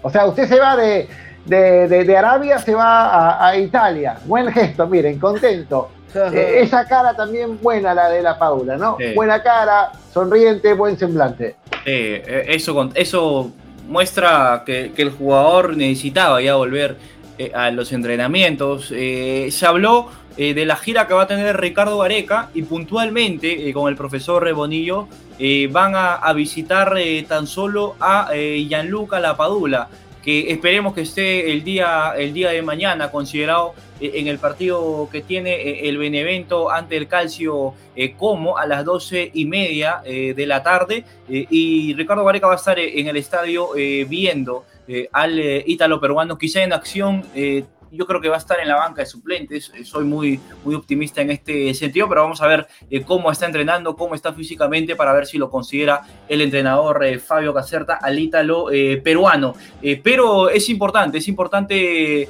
que el, goleador eh, que necesitamos, o el llamado a ser eh, el goleador, eh, vuelva, vuelva. Así que eh, lo de Gianluca Lapaula es una muy, muy, muy buena noticia. Eh, al final eh, le dieron el visto, el visto bueno para ya volver a los entrenamientos y esperemos que le den el visto bueno eh, para que se sume a un partido oficial que lo eh, necesita desde ya. Así que estas son las noticias, Julito, de peruanos en el extranjero. Una rapidita nada más para hablar sobre el buen momento de estos dos, o puntualmente de Cueva, y ya buen momento esperemos que sea de Gianluca Lapadula. Y aún, aún, 22 de febrero del 2022, Yoshimaru Tun sigue sin equipo. Seguimos aguardando, seguimos esperando cuál va a ser el próximo paradero del ex eh, Cruz Azul. Pero esas son las noticias ahorita de peruanos en el extranjero. Bien, buen repaso, buen repaso, bien informativo con el querido Walter. Mañana va a ser un gran miércoles. Mañana prometo un gran miércoles, chicos. A ver, en la mañana, once y media, con toda la previa también del partido de la U en Guayaquil, con Walter Bustamante, que está camino ya al puerto de Guayaquil, con la gente de Vito TV, con todos los detalles, con toda la información. Así que mañana miércoles prometo un programa muy interesante con la previa, con José María relatando el partido, comenta Sebastián Menéndez, está Walter en el estadio, perdón, eh, Martín Bustamante en el estadio Monumental. Me gusta, pinta bien, pinta bonito el miércoles, te escucho. Me levanta la mano Rodrigo y también Walter. Creo que, que Rodri la va a dar, lo de la Padula. No, dale, dale tú, Walter, dale, dale, dale. Ah, eh, ¿Heladero? ¿Hay heladero o no? ¿Hay heladero? Hace tiempo que no me tomo un bombón. a ver, si, si alguien busca, a ver, voy a buscar rapidito, voy a buscar Hace rapidito. tiempo que no a me tomo un bombón. A mí me encanta el frío rico. A ver, a ver. Pero es una A muy buena bombón. noticia. Es una muy Buena, buena. buena, Qué bien, qué bien, qué bien. Muy buena Qué noticia. bueno. Muy buena Pero noticia. por favor, Yo doy el titular ¿Hay y gol? Dio la noticia. Sonríe todo el Perú. Dale, Walter. Y a Luca Lapadula Gianluca La Paula. Vuelvo a repetirlo, súbanle volumen, eh, tómenle, foto porque voy a pasar a proyectar eh, una imagen importante eh, porque eh, lo que veníamos mencionando es el viaje de Ricardo Areca para ver al ítalo peruano porque es un jugador necesario para él. Se va a dar este miércoles porque el ítalo peruano Gianluca Lapadura, número 9, ha salido en la convocatoria del Benevento de local ante el Calcio eh, Como. Gianluca Lapadula vuelve a la eh, convocatoria del Benevento. Buena noticia, sonríe Perú, sonríe Zona de Gol, sonríe Benedes Sport, porque esperamos que el ítalo peruano tenga momento eh, en, este, en este encuentro y después ya se meta nuevamente al 11 eh, titular eh, del cuadro de la segunda división italiana porque perdió la punta y así que y perdió el gol también porque sentarlo a la Padula, separarlo eh, les ha costado con goles así que esperamos que tenga minutos pero ya que lo hayan considerado es un, es un buen augurio para eh, Gianluca La Paola con el Benevento. Esa es la noticia que tenía que dar para cerrar muy bien el bloque de peruanos en el extranjero. Bueno, la tenía guardadita, la tenía ahí guardadita en la esquina del closet, eh, el amigo Walter. Salió del closet con toda la información, pero se guardó. ¿De qué se ríe? No entiendo. Pero, ¿por qué, ¿por qué salió del closet? Otra frasecita, ¿no? Otra frase, Ya, habiendo ya, ya. tantas. Salió de, no no, sé. sé, de la gaveta. Pero usted reaccionó, pero de inmediato, ¿no? ya, está bien, está bien. Bueno, salió de la gaveta, yo. La tenía ahí, en la oficina, ahí, guardadita lo de la padula. Gracias al heladero, gracias, mil gracias. Este, figura, apoya el tic-tac y apea al 959-397-852. Eso es el Yape, el amigo Yape. Pero también tenemos el amigo Plin, el amigo Plin. Figura, apoya el tic-tac al Plin 956-433-872. Ojo, no es para pagar los helados, no es para pagar los helados. Los helados los pagamos en efectivo. Listo, 12 con 45. Tenemos ya Sporting Cristal que abre la fecha. Vamos a la Florida. ¿Quién se Vamos. pone la celeste esta mañana? ¿Quién se pone la celeste esta mañana? ¿Qué número de la celeste se va a poner? ¿Qué número Rodrigo se pone hoy? Yo tengo tres camisetas, dos con número y las dos son con la 10 justo. Ya, bueno. ¿tu viejo qué camiseta se ponía en los 90? Mi papá, eh, la 10. Él era hincha La de- 10. del- él era La del hincha de Chorro. Chorrillano, la del Chorrillano, bueno, 10, 9, 8, 7, 6, 5, 4, ya me cansé, 3, 2.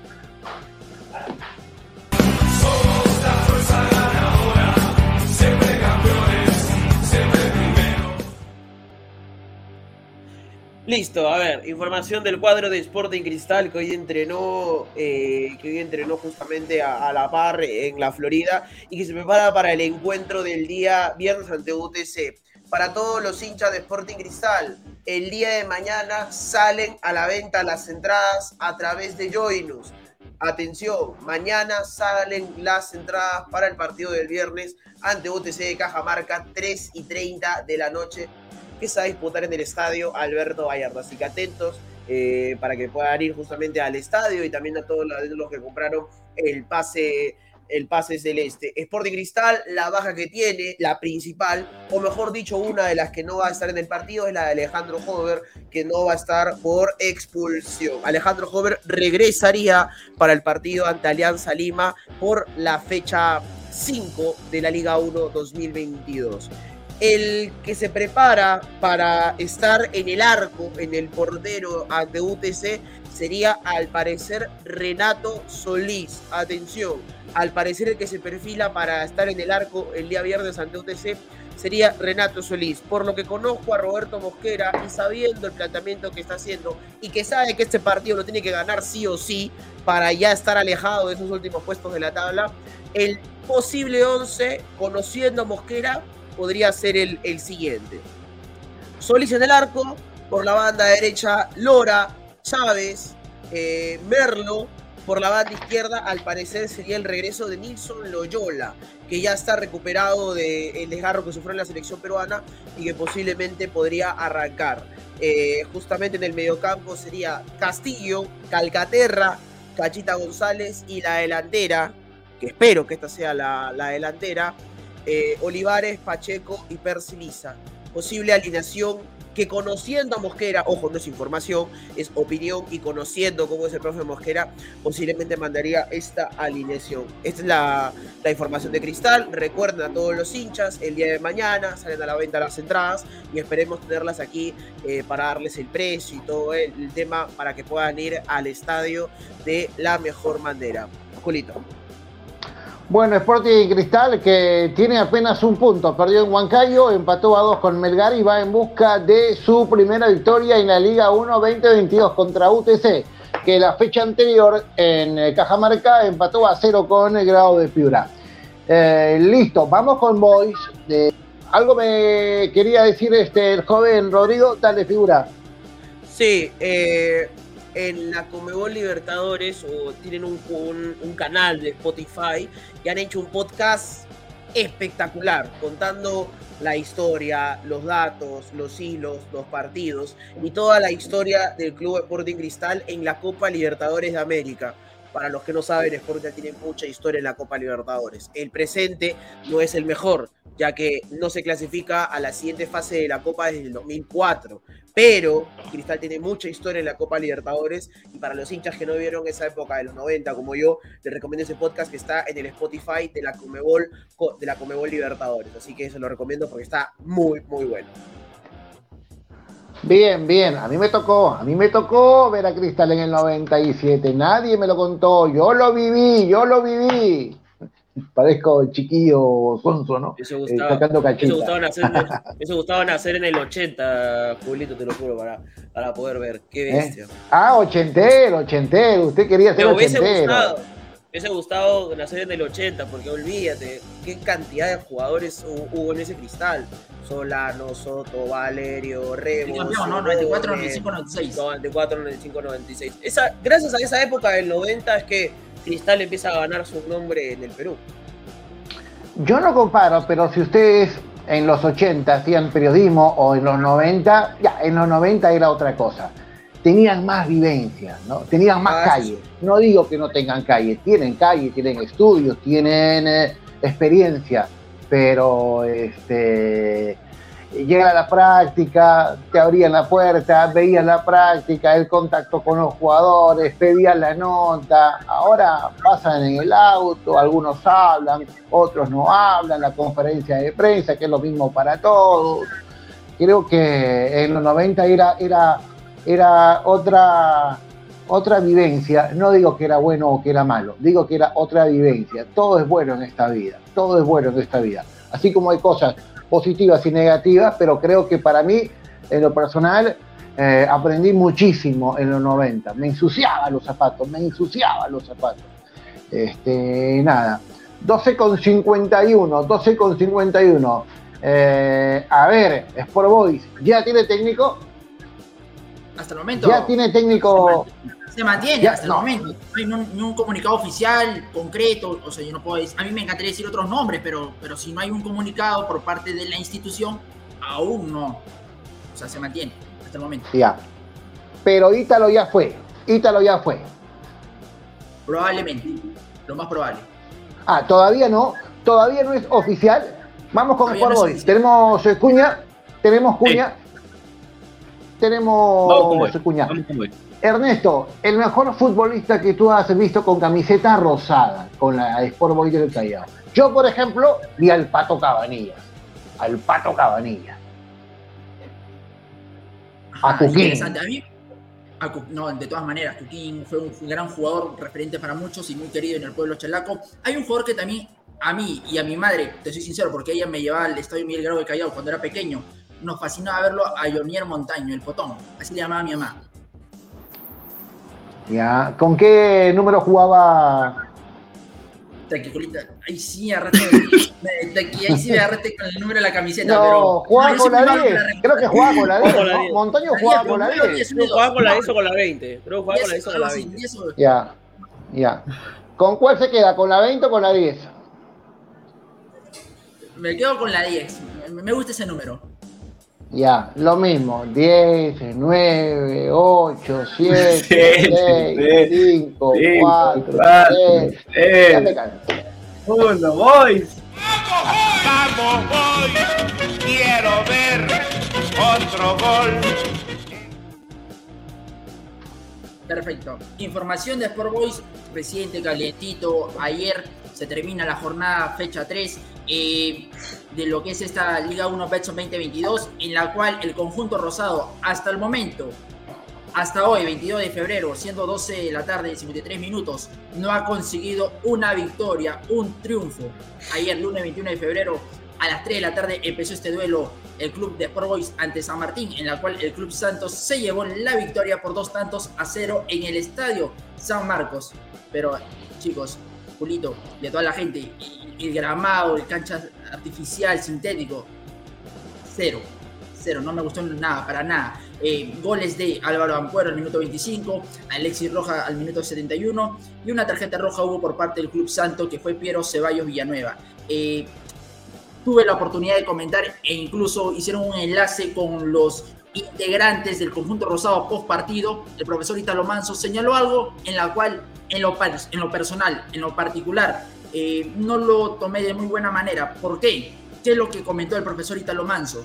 Que eh, la temporada pasada, muchos periodistas, comunicadores, dio a entender eso, pedían que los refuerzos estén en el 11 estén en el 11, a pedido de los comunicadores, y él hace caso a lo que dicen los periodistas, los comunicadores. Pero yo me pregunto y digo, yo tengo el criterio, yo soy el capacitado, el experimentado, que ha estudiado el curso. Tiene que ser en base a mi criterio, en base a mi vivencia, en base a mi conocimiento, como yo deseo plasmar el equipo en el campo de juego. No porque tú eres periodista o comunicador, tienes que decirme a mí cómo hacer mi trabajo. Entonces creo que por ahí no fue el camino, no fue correcta por parte de él esa declaración.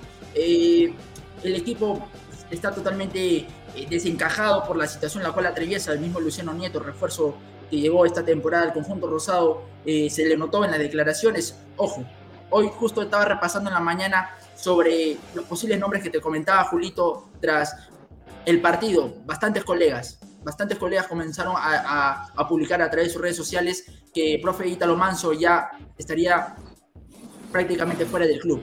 Hoy, un compañero Ángelo Rasmussen, que también trabaja en Radio Ovación, publicó a través de su cuenta de Twitter que el profesor Italo Manso hoy estuvo en el entrenamiento. Hoy estuvo en el entrenamiento. Eh, hasta el momento prácticamente se mantiene en el equipo, pero aún no está nada dicho. Y los nombres posibles que llegarían, se comentó el profesor Víctor Rivera. Anoche traté de comunicarme con el profesor, eh, no tuve respuesta alguna, pero que hoy en la mañana tú sabes, Julito, hay que llegar con información. Aquí a la gente no se le puede decir no tengo nada, al contrario. Eh, repasaba entrevistas que se le haya hecho a los posibles nombres y una de ellas fue Pablo Peirano, ex entrenador de Carlos Manucci, eh, declaró lo siguiente a la página Silvio Valencia, siempre con créditos por supuesto, y dijo lo siguiente, he visto las noticias, han preguntado por el trabajo nuestro, han hablado con el representante y le han pedido mi teléfono, yo soy un profesional trabajando. Por supuesto, he visto la plantilla de Sport Boys. Desde mi punto de vista, a mi interpretación, él no niega, no rechaza, en caso haya la propuesta más concreta, más formal, pero puede ser una de las opciones. En caso haya una modificación en cuanto a la, eh, la, dirección técnica del conjunto rosado, Jolito. Ahora, tú me preguntarás, Jolito, ¿cuándo es el próximo partido de Sport Boys? Ya en la siguiente jornada, fecha 4. Domingo 27 de febrero, 11 de la mañana, Sport Boys recibirá al Carlos Stein en el Estadio Miguel Grau del Callao. Eso, en general, dándote un panorama, Sport Boys cayó ante UTC en Cajamarca 2 a 1, empató sin goles ante Alianza Lima en el Estadio Miguel Grau del Callao y ahora pierde ante la Universidad San Martín, que solo obtuvo en pretemporada un partido amistoso que pude ver a través de lo que investigué como Universitario de Deportes, que cayó 4 a 0 en Santanita. Bien, eh, perfecto. Eh, listo con Sport Boys, aguardando lo que pase, pero queda claro que la gente que está manejando el club Sport Boys no está haciendo bien las cosas, no está viendo bien su chamba. Ya hay un cortocircuito, ya hay un cortocircuito y creo que este, el, hincha, el hincha ya se dio cuenta. Nos quedan pocos minutos. Dale, Rodrigo, usted me levantó la mano. No, sí, para Agdiel Cruz, que dice que hablemos de los golazos de Cueva, ya hemos hablado de Cristian Cueva. Puedes retroceder ahí el videito terminando el programa y ahí vas a ver ahí eh, que hemos hablado de los golazos de Cueva, más o menos del minuto. Ah, se me fue el minuto, pero sí hemos hablado de Cristian Cueva. Entonces, un poquito el video y ahí está justamente los golazos de Cueva. Nada más. También tenemos información de Alianza Lima, pero antes, dale Ernesto, que me quería decir algo. Sí, en relación a lo que nos comentas, nuestro gran amigo Rodri, gracias eh, por decirlo. Hay algo que quiero agregarte, ¿no? En relación al conjunto blanqueazul femenino, que siete de las futbolistas, las integrantes del conjunto de Alianza Lima, han firmado su contrato profesional. ¿Quiénes son? ¿De quiénes se tratan? Miriam Tristán, Adriana Lucar, Alison Reyes, la capitana defensora, Heidi Padilla, Neidy Romero, Sandy Dorador, que marcó, que estuvo también en la Copa Libertadores pasada, y Ani del Carpio. Así que eso es eh, bueno, una alegría para nosotros como para eh, el mundo femenino, porque ellas se lo merecen, eso y mucho más. Dale, Rodri. Bien, antes de ir con Alianza Lima, no, no, no sabía que teníamos en pauta Alianza Lima, vamos a agradecer a, la gente, al público que le da like y anunciamos que mañana tendremos un gran miércoles con Copa porque esto va a concluir mañana, ojalá, eh, aguardando un resultado positivo de la U en territorio ecuatoriano. Vamos ya con Alianza Lima. Ah, y la gente corrigió, Montaño jugaba con la 20. Montaño jugaba con la 20. Jonier Montaño que debutó chivolo, chiquillo, era menor de edad creo, en eh, la Copa América de Paraguay 99, defendiendo a Colombia. Vamos con Alianza.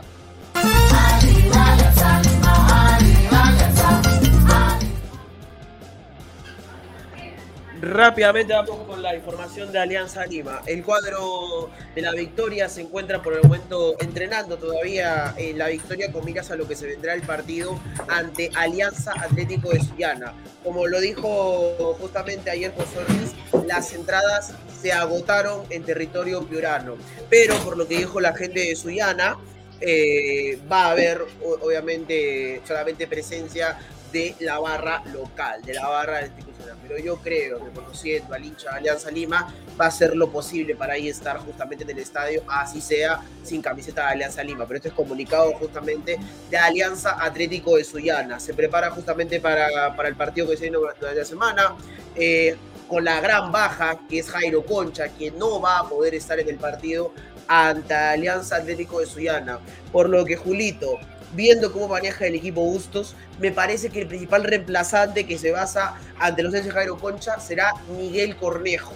Parece que Miguel Cornejo se prepara para jugar ese partido que va a ser bastante vital para que el conjunto blanqueazul siga por, ese buen sendero que está yendo hasta el momento en el torneo, en el torneo local. Se está por el momento también viendo lo, de, lo del pájaro Benítez, que obviamente salió lesionado del partido ante Carlos Amanucci y que por el momento también se está viendo ese tema para quién va a ser su reemplazante. Pero para el día de mañana ya tendremos un panorama más actual si es que la lesión del pájaro Benítez es fuerte o si es que simplemente eh, no, no, es nada, no es nada grave y puede arrancar de titular en Sullana. Eh, por lo de Benavente, eh, me contaron de que lo de Benavente por el momento todavía lo van a llevar de a poco para el partido de Sullana. Así que yo presiento que para la sexta fecha, o posiblemente la quinta ante Sporting Cristal, ya Benavente puede ser que sea eh, titular ah, en Alianza Lima. Pero eso lo va a ir llevando mucho a poco, sabiendo de que a pesar que anotó un golazo ante Carlos Amanucci,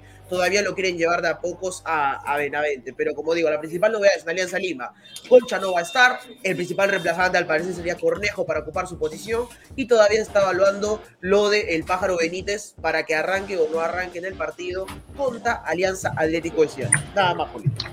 Bien, perfecto. Una baja confirmada por un tema de suspensión. Está inhabilitado. Concha y Cornejo se perfila como la primera opción en la mitad de la cancha para el profe Carlos Bustos.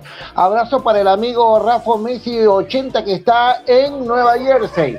Abrazo para el querido amigo. Eh, dice, pues la gordita, ah, pasen pues la gordita. Bien, y para toda la gente, también hay comentarios de Deiner Pájaro no renueva Nica. 12 del día, no, una de la tarde con dos minutos. Una con dos minutos. ¿Quedó información? ¿Hemos cumplido con todos? ¿O queda algo pendiente? De Cueva y hablamos. De la U ya hablamos. De Barcelona ya hablamos. De Cristal ya hablamos. De Sport Boys también. De los eh, eh, peruanos con Walter, la cosa pinta bien. La Padula convocado está en la nómina que van a ser concentrados. ¿Qué más? Rodrigo me dice que tengo algo más. Último, último minuto y es con respecto a la selección peruana. Información de David Acevedo Rivera. Heladero. Dale, vamos. Heladero. Espera, espera. Ya. No hay helados. No veo. Que mi Heladero. ¿No hay en Carapón un heladero, Ernesto? Acá, Acá por surco no veo. Ah, ya. Heladero en la Molina. Correcto, ya salió el precio de las entradas para el partido de Perú-Uruguay. Los sectores son los siguientes. Olímpica General, 800, 890 pesos uruguayos. Olímpica Primer Anillo, 1.550 pesos uruguayos. Tribuna América Segundo Anillo, Puerta 3, 1.590 pesos. Tribuna América Primer Anillo, 2.150. Ámsterdam, 590. Colomes 590 y Olímpica General 890. Es el precio de las entradas para el partido de Uruguay-Perú. Por lo que tengo entendido, al parecer la tribuna que va a ser para los peruanos será la de Ámsterdam, que justamente era lo que estábamos estimando, que cambiándolo sería más o menos unos 300 dólares lo que estaba cobrando el Uruguay-Perú, Julito. Caro, caro, caro, caro. Bueno, listo. Eh, Vamos con un día como hoy. Ya para irnos, una con cuatro, un día como hoy. Un día como hoy. Quería, quería contarte algo, Ju- eh, Walter, algo, si me permite, Julito. Dale, dale. sobre las eliminatorias que acabo de ver publicado oficialmente ya eh, realizado por eh, la Federación Ecuatoriana de Fútbol en relación a las eliminatorias. Señala que eh, se ha notificado a la FIFA y Conmebol que el partido entre la selección ecuatoriana y la de Argentina, válido por la decimoctava fecha de las eliminatorias de la Copa Mundial eh, FIFA Qatar 2022, se disputará en Guayaquil. Se disputará en Guayaquil, en el Estadio Monumental Banco Pichincha, martes 29 de marzo, eh, 6 y 30 de la tarde. Está publicado por parte de la Dirección de Comunicaciones del cuadro ecuatoriano. Perfecto. Ahora sí, un día como hoy, muchachos. Vamos. Un día como hoy.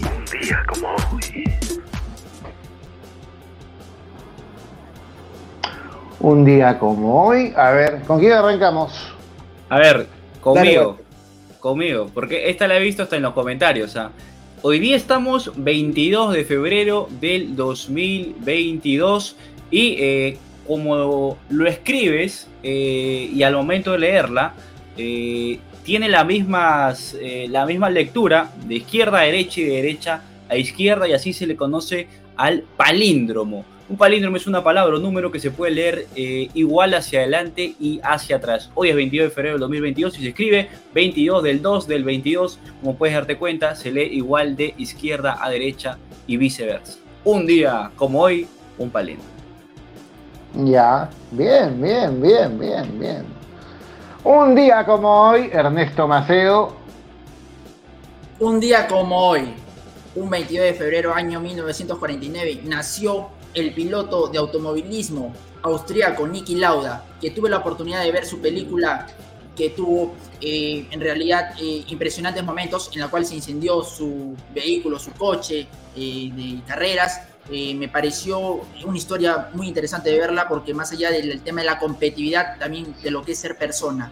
Eso vale bastante en cuanto a un deportista, a una persona, alguien que desarrolla cualquier profesión. Es importante verlo y lo de Niki Lauda me impactó en su momento. Piloto austriaco que fue campeón mundial en los 80, el gran Niki Lauda. Rodrigo, Tenía competitividad, hoy, con, tenía competitividad con, no sé, se me pasó el nombre, pero creo que era un alemán. Con alguien tenía competitividad en esa película, se me pasó el nombre, pero eh, me Ah. pareció. ¿Sí, Rodri? Eh, Schuma- no. Schumacher, No, no, no, no, no, no. Schumacher no, Schumacher no, Schumacher no. no, no, no, son, es, es otro momento. Estamos confundiendo a Pelé con Messi. James Hunt, James Hunt se llamaba. James Hunt, James Hunt, James Hunt. James Hunt. Al- al- exacto, y, y eso me pareció muy bueno. Dale, dale, dale. Rodri. Un día como hoy, pero en el año 1967, nació y hoy está de cumpleaños el capitán actual de Sporting Cristal, Horacio Calcaterra. 33 años hoy cumple el argentino nacionalizado peruano y hasta el momento también seleccionado con la selección peruana. Un día como hoy. Bien, pregunta para todos, pregunta para todos. A ver, también está el amigo Manuel Martínez. Un día como hoy se celebra el Día de la Fraternidad. Saludos, Julio. Sigan los éxitos. Bien, bien. Acá todos aportan. Desde su trinchera todos aportan. Se dan cuenta cómo la gente ya se identifica, está comprometida con el tic-tac informativo. Eh, algo les quería decir, algo les quería decir. Ah, ya, ya me acordé.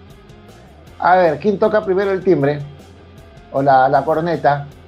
A ver, a ver. Acá la tengo, acá la tengo. Horacio Calcaterra, antes de llegar a Sporting Cristal, bien, bien, bien, antes de llegar a Sporting Cristal, pasó por la U.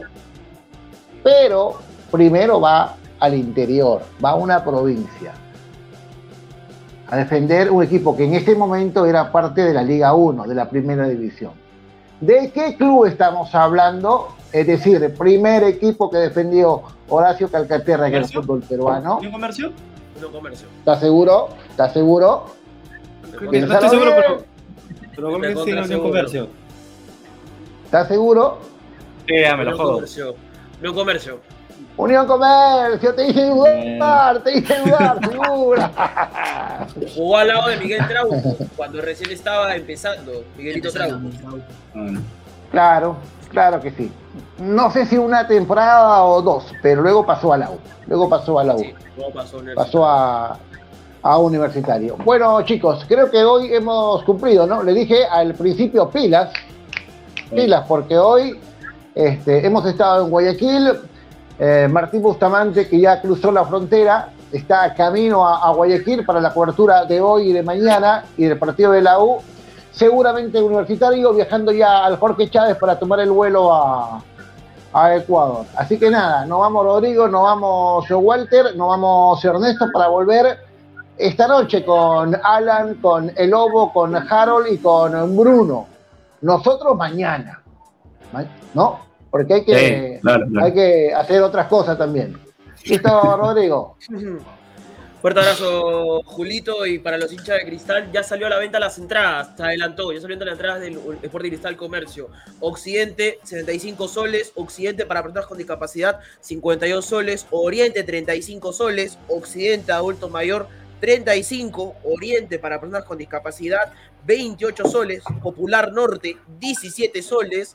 Oriente Adulto Mayor 17 soles, Popular Norte para personas con discapacidad 13,60 y Popular Norte para el adulto mayor 10 soles. A la venta en Joylus. Un abrazo para todos, nos vemos el día de mañana. Listo, chao Walter, chao Ernesto. Un abrazo, un abrazo, Julio. Cuídense. Un abrazo, Walter. Chao, chao, chao chicos, cuídense, abrazo fuerte. Bye bye.